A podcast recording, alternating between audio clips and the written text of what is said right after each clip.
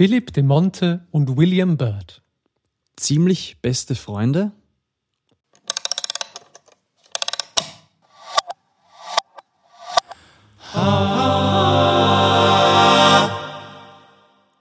Im Verlauf der Jahrhunderte kreuzen sich die Wege großer Musikerinnen und Musiker immer wieder. Viele der daraus entstandenen Freundschaften sind wohl bekannt. Wolfgang Mozart und sein väterlicher Freund Josef Haydn? Johannes Brahms und Robert Schumann? Johannes Brahms und Clara Schumann. Diese und ähnliche Freundschaften sind gut dokumentiert und liegen zumeist begründet in örtlicher Nähe und übereinstimmenden Interessen. Etwas anders stellt sich der seltsame Fall von Bird und De Monte dar.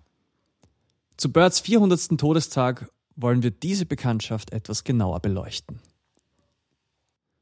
Zwischen William Bird und Philip de Monte besteht oberflächlich betrachtet keine Verbindung. Die beiden verbringen den Großteil ihres Lebens an unterschiedlichen Enden Europas, getrennt durch tausende Kilometer. De Monte wird 1521 in Belgien geboren, Bird fast 20 Jahre später in England. Die Jugendjahre beider sind heute schwer rekonstruierbar. Sicher scheint nur, dass De Monte um 1540 als Sänger und Musiklehrer in Italien angestellt war und wahrscheinlich ab 1548 als Vikar in Nordfrankreich. Birds musikalische Ausbildung findet unter den Fittichen von Thomas Tallis in London statt. Erst als Chorknabe, später als sein Assistent.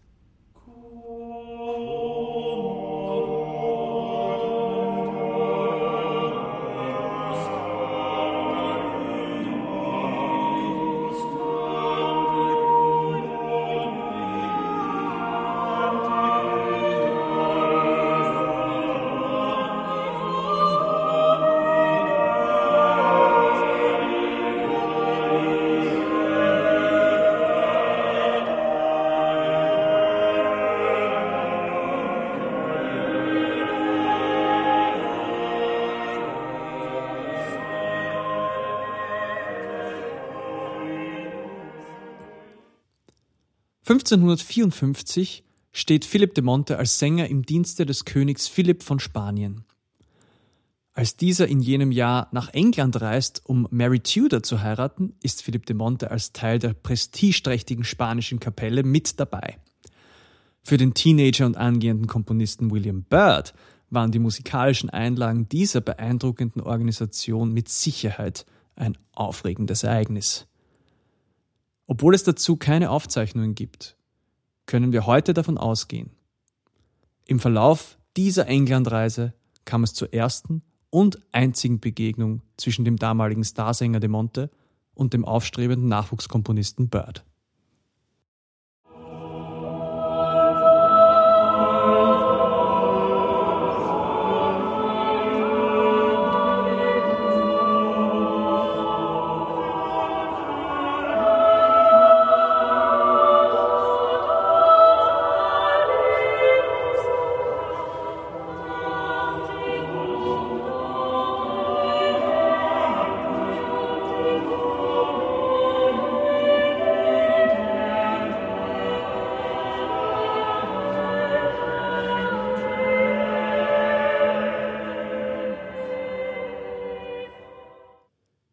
30 Jahre in die Zukunft.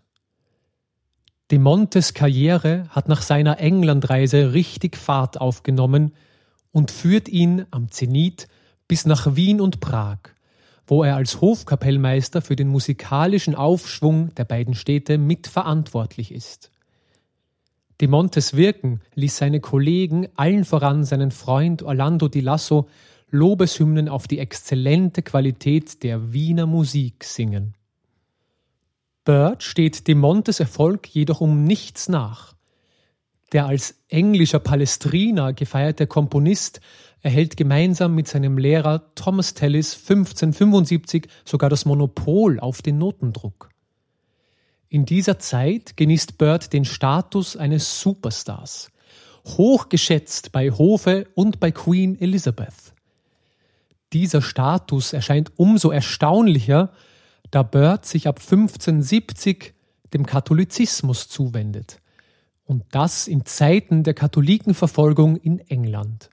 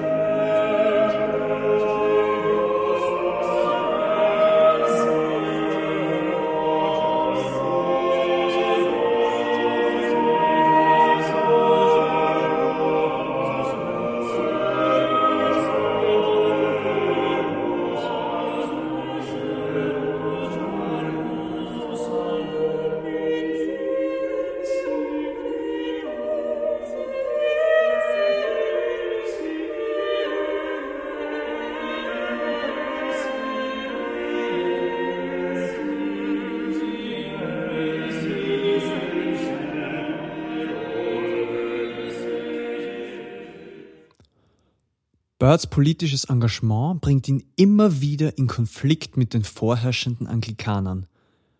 Er landet auf einer Beobachtungsliste für Gottesdienstverweigerer und steht in Kontakt zu katholischen Aufrührern und Verschwörern. Einzig seinem Status als musikalisches Genie ist es zu verdanken, dass er nicht im Gefängnis landet.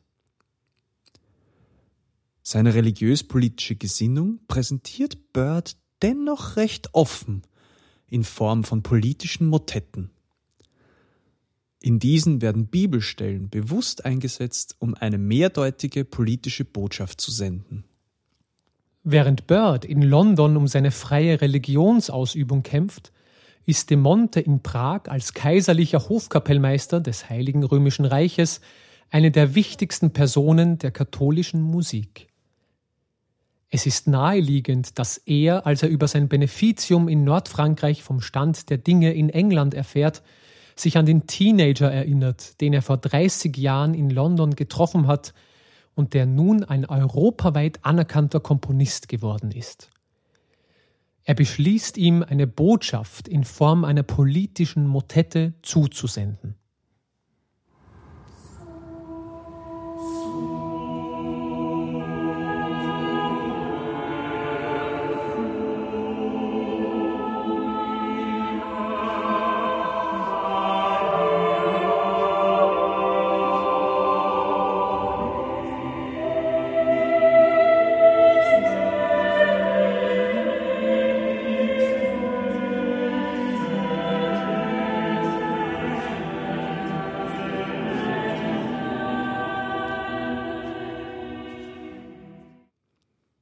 De Monte wählt für seine Botschaft Superflumina Babylonis den beliebten Psalm 137. An den Strömen von Babel, da saßen wir und weinten, wenn wir an Zion dachten. Dabei kommt in seinem für zwei vierstimmige Chöre komponierten Satz dem Vers Wie könnten wir singen die Lieder des Herrn fern auf fremder Erde besondere Bedeutung zu. Man kann annehmen, dass Bird die Bedeutung und Botschaft dieser Psalmverse als Anspielung auf die angespannte Lage der Katholiken in England richtig verstanden hat. Die Worte dürften in dem englischen Komponisten besonders resoniert und ihn umgehend zu einer musikalischen Antwort veranlasst haben. Bird antwortet mit der Vervollständigung desselben Psalmtextes in seiner eigenen politischen Motette Quo modo cantabimus und sendet diese zu dem Monte nach Prag. Somit entsteht ein kurioser, beispielloser Austausch zwischen zwei Komponisten, getrennt durch tausende Kilometer, vereint durch ihren Glauben. Die Frucht dieses Austausches sind die beiden zusammengehörigen Motetten Super Flumina Babylonis und Quomodo Cantabimus, von Philipp de Monte und William Byrd.